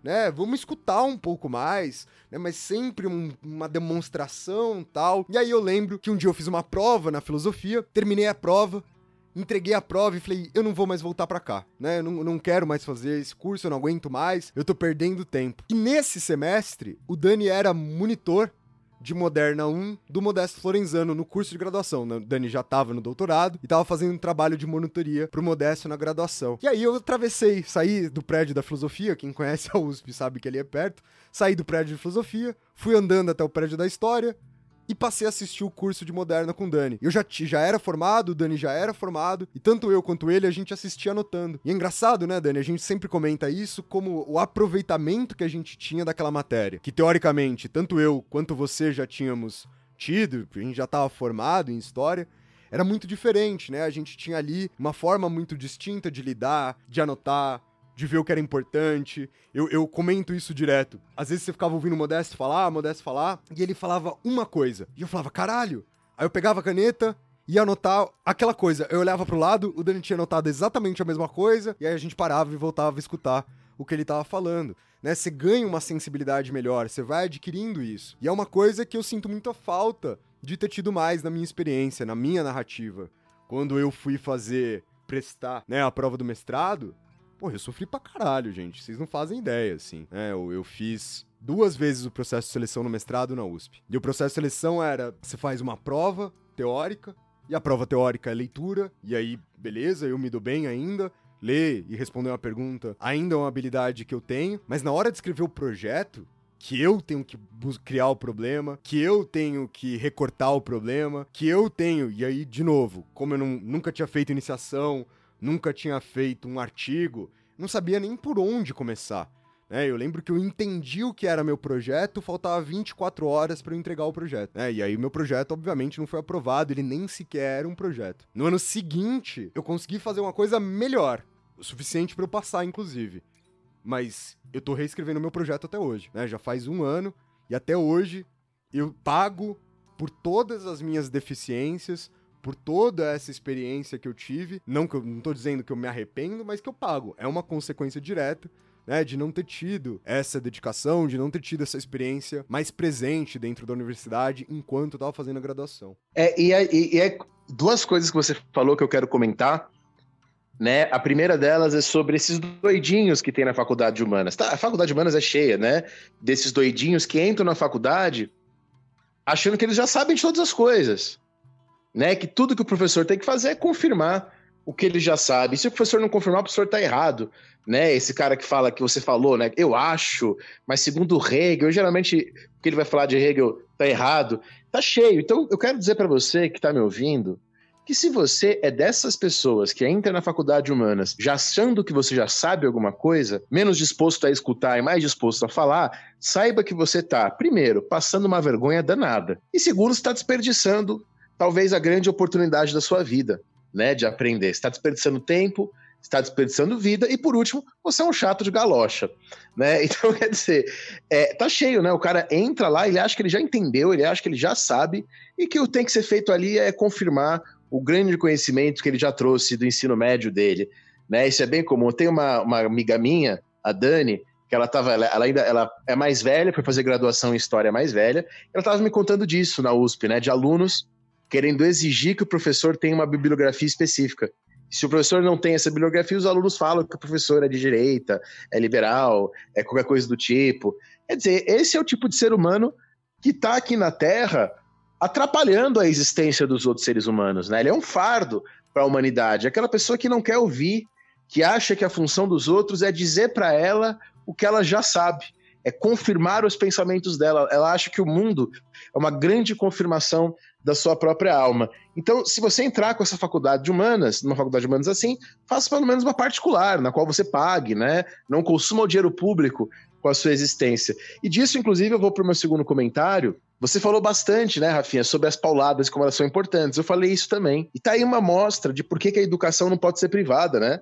Que meu pai já foi professor de faculdade privada e eu sei como isso é, em faculdade privada, a molecada quer exigir que o professor faça a prova assim o assado, fale assim o assado, se vista bem, e, e isso ou aquilo. E quando os moleques fazem isso, impõem, e quando eles pagam, são consumidores, eles conseguem fazer isso, nas faculdades privadas, eles acabam perdendo essa oportunidade. Que tá, muitas vezes na época a gente não percebeu como elas foram importantes pra gente, né? Quando eu vi esse trabalho do chão, por exemplo, eu fiquei puto. Falei, olha esse trabalho que o chão quer que eu faça, tem que escrever 10 páginas. Mas veja, 10 anos depois, né? Isso foi em 2008, 12 anos depois, a gente está em 2020, é, eu percebi a importância daquele trabalho para mim. Né? Então, quer dizer, no, no, ensino privado, o aluno não vai, vai aprender menos, vai ser alguém, tem mais chance de ser alguém pior, justamente porque isso acontece. É, não, claro que não é em todos os lugares, né? Claro que não é sempre, claro que tem experiências diversas, mas a gente está careca de saber que isso é bastante comum. Né? Eu não estou mais careca de saber, porque como o Rafinha está vendo aqui no, nesse monitor, meu tratamento de cabelo tem dado muito certo e já estou com a cabeça toda coberta nesse momento, né? Não. É, agora, Dani, eu queria falar uma coisa, assim, antes que alguém entenda a gente errado. Assim, gente, por favor, quando a gente tá falando sobre as pauladas que a gente levou, a exigência, assim, por favor, não achem vocês que a gente tá aqui fazendo uma ode ao sofrimento, que a gente tá aqui de alguma maneira evocando a resiliência de você. Pelo amor de Deus, assim, não, não tem nada a ver ou com. Ou que a gente tá isso. tá defendendo humilhação, ou que a gente tá defendendo hierarquia, abuso de poder nenhum desses professores que eu falei, todos, quem conhece, sabe, né, que esses professores são pessoas extremamente gentis, extremamente, né, boas, extremamente bem-humoradas até, na verdade, esses que eu tenho citado aqui. Não é isso que a gente tá falando, né? Não, não, pelo contrário. A gente tá falando que esses professores foram professores incríveis porque eles tiveram a decência de falar que as coisas estavam erradas quando elas estavam erradas. E eu sou, eu sou esse professor, né? Eu sou esse professor hoje por causa desses meus professores. Que eu acho que o grande ato de afeto, e aí eu tô falando afeto no seu sentido mais substancial, é muitas vezes olhar para alguém com quem você se preocupa, com quem você quer que tenha autonomia, que você quer que tenha liberdade da educação, que consiga caminhar com as suas próprias pernas, e olhar e falar assim: tá errado. Assim, as pessoas que me ajudaram a ter um meu desenvolvimento intelectual foram, via de regra, aquelas que me falaram que eu tava errado. Em algum momento. Né? Foram aquelas que olharam para mim e falaram: "Porra, você tá errado. Não dá para fazer dessa forma, não dá para fazer desse jeito. Pô, tem esse problema aqui, tem aquele problema lá. Isso não é uma ódio ao sofrimento, isso não é uma ódio à resiliência. Parem com isso, pelo amor de Deus. E isso não é, como o Dani falou, uma ódio à humilhação, à repressão, nem nada disso. É necessário separar essas coisas. É bem possível falar que alguém tá errado sem humilhá-la. Agora, quando alguém numa sala de aula fala uma merda inacreditável e o professor não consegue apontar o problema, aí eu acho que é humilhação.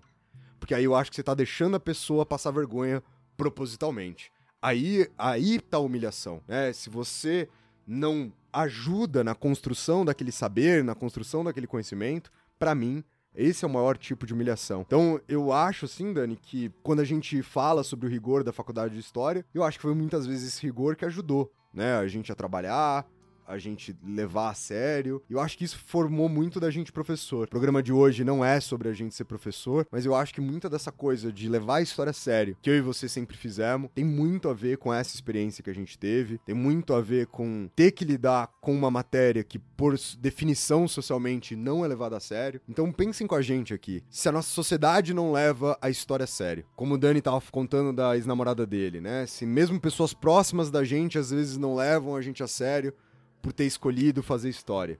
Se a gente não levar isso a sério, eu acho que aí fodeu. Né? Eu acho que aí realmente não tem muita salvação. É, é uma coisa que, que a gente tem falado por aí, a gente já até levou paulada por isso lá no Instagram do História Pirata, né? A gente é contra você deformar a história para fazer a história servir a um propósito, mesmo que seja um propósito benéfico. Né, alguém falou isso pra gente, mandou uma mensagem falando: ah, mas isso tá errado, mas é bom porque critica o governo. Não. Né, a, a, é isso. Se a gente não for levar a gente a sério, quem vai levar a gente a sério? Né? A gente lá na, UNB, a gente tem um grupo da Laboratório de História Social, e o que a gente faz nesse laboratório é a gente ler os artigos uns dos outros né? E a gente opina, e justamente nisso a gente melhora os nossos artigos, a gente conhece as pesquisas uns dos outros, e hoje a gente teve reunião hoje à tarde, né? E um professor muito bom falou para um outro professor também muito bom, a gente estava discutindo o artigo desse outro professor, ele falou: Ó, oh, não gostei do seu artigo, acho que não está bom. Você virar para alguém falar isso e explicar, claro, por que, que você não tá bom, explicar por que, que não, não tá legal, e ler e ajudar.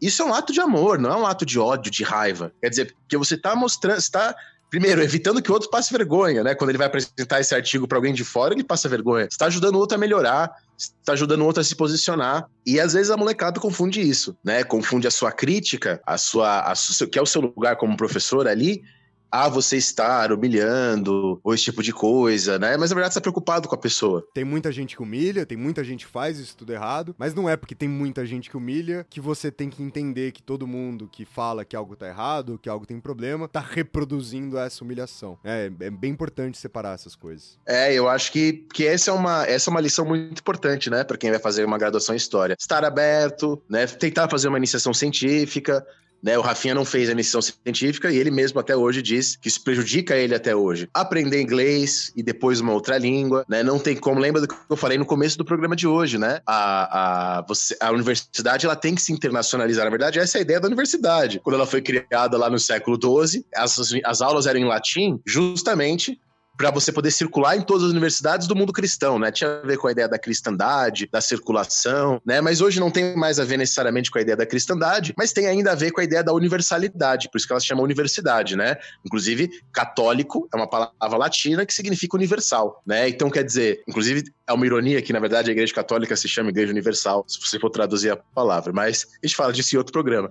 Mas a ideia da universidade é essa universalização, então que você faça intercâmbio, conheça gente de outros lugares, participe de congressos. Eu acho que a, a, grande, a grande maneira de você aproveitar a universidade é assim. Eu tenho alguns alunos meus lá na UNB que eu adoro eles, que eles fazem isso. E tudo que tem, eles participam. É extensão, é pesquisa, tem bolsa, eles se inscrevem. Algumas conseguem, outras não conseguem, não desanima quando não consegue. Eu tive esse artigo agora aceito, mas duas semanas atrás eu tive um texto meu rejeitado, né? E um texto que era até menos, mais modesto, era até para uma revista que não valia ponta, era uma revista nota C, que ele ia sair e o texto foi rejeitado. E acontece. Faz parte, tudo isso faz parte do crescimento, do aprendizado. E há muita gente que não consegue entender isso, né? Não consegue separar. E daí também eu falei para vocês que foi muito importante para minha graduação em história fazer análise, né? E talvez seja uma, uma recomendação às vezes pra gente, às vezes não que todos precisem fazer análise. Eu não acho que, que é isso.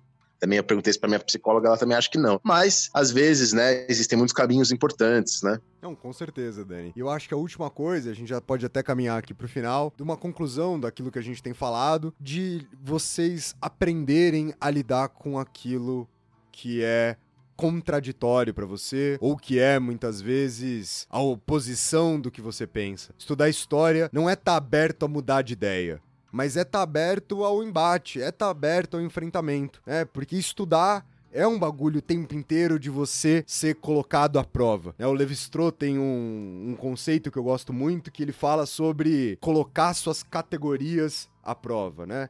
Não lembro se é exatamente essa a expressão, mas a ideia é essa. Que estudar, e muitas vezes o curso de história te obriga a isso, é o tempo inteiro você pegar coisas que você tem a mais profunda, a mais absoluta certeza, e encurralar essas coisas, e colocá-las em xeque, e tá disposto a elas estarem erradas da noite pro dia, né? E tá ali lidando muito com isso. E isso é outra coisa que tanto a minha experiência universitária me ajudou, quanto também a experiência com você, com os outros professores. Muita gente, pra gente até voltar na questão da doutrina doutrinação, da ideologia, muitas vezes as pessoas olham para os professores de história e colocam a gente tudo no mesmo saco, tudo no mesmo balaio ideológico. Não sabe o quanto a gente diverge, né? As pessoas, não sei se todo mundo que escuta a gente aqui sabe que muitas vezes eu e o Dani, que a gente concorda em trocentas bilhão de coisa, discute, debate, diverge e discorda de outras tantas. E isso faz parte, né? Isso faz 100% parte. E não só porque, ai, a gente quer ter todos os lados, como a gente estava brincando aqui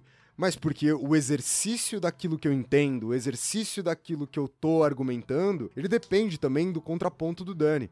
Primeiro programa que o Dani participou aqui, da longa Idade Média, que a gente estava discutindo aquilo, a discussão que a gente teve de 2013 até 2016, quase que sem parar, né? Que todo ano a gente discutia isso, que todo ano alguém lia uma coisa diferente, que todo ano alguém trazia alguma coisa para um debate e tal. E em nenhum momento isso fez com que a gente não quisesse ter essa discussão. Pelo contrário, a gente queria ter ela cada vez mais. Nem por isso fez com que a gente não levasse extremamente a sério o que um ou outro tinha a dizer, o que um ou outro tinha a falar. Porque eu acho que é isso, né, Dani? Eu acho que no final das contas, as ciências humanas é você estar tá disposto e aí, eu poderia até falar que eu acho que a ciência é isso. Né? Eu acho que a gente até pode trazer um dia um podcast sobre ciência aqui. Que a ciência não é a premissa da certeza, mas a ciência é a premissa de que você pode estar errado né, a qualquer momento. Eu acho que isso é uma coisa fundamental e para você estar tá disposto a estar tá errado, precisa de uma certa coragem. E é dessa coragem que a gente tá falando, é dessa coragem que a gente tá evocando. Marcelinho, nosso amigo, um dia ele falou na sala de aula, né, que estudar é para quem tem coragem. Porque de fato, né? Você sofre, não sofre no sentido de estar tá lá cansado, mas você sofre existencialmente estudando, né? Estudar é tomar uma paulada todo dia de alguma coisa que você leu, de alguma coisa que desmontou um pilar seu, que desmontou um aspecto de algo que você defendeu a vida inteira, e às vezes numa palavra, num piscar de olhos ali, né, o bagulho tá brutalmente errado. E um outro professor que a gente, que a gente gosta muito, o Marcão, né, o saudoso Marcão, falou, Marcelinho falou que história, falava que história é ter coragem, o Marcão falava que história, estudar história é ter altruísmo, né? Para você estudar história, você tem que ser muito altruísta, porque você tem que aprender a esquecer de você o máximo que você conseguir e se colocar absolutamente, totalmente na posição do outro. Seja porque você quer entender a cabeça do outro, o pensamento do outro, a economia do outro, enfim. A história é uma ciência da alteridade, porque ela está estudando o outro tempo. Os homens, no seu tempo, é estudar o outro, é estudar a diferença na sua forma mais radical. Para você estudar ela, você tem que abdicar um pouco de você. Quando essas pessoas querem fazer a história, os, os personagens históricos falar o que elas querem falar, falar o que elas querem dizer, quando as pessoas querem fazer os personagens históricos se sujeitarem às pautas delas, isso é um egoísmo.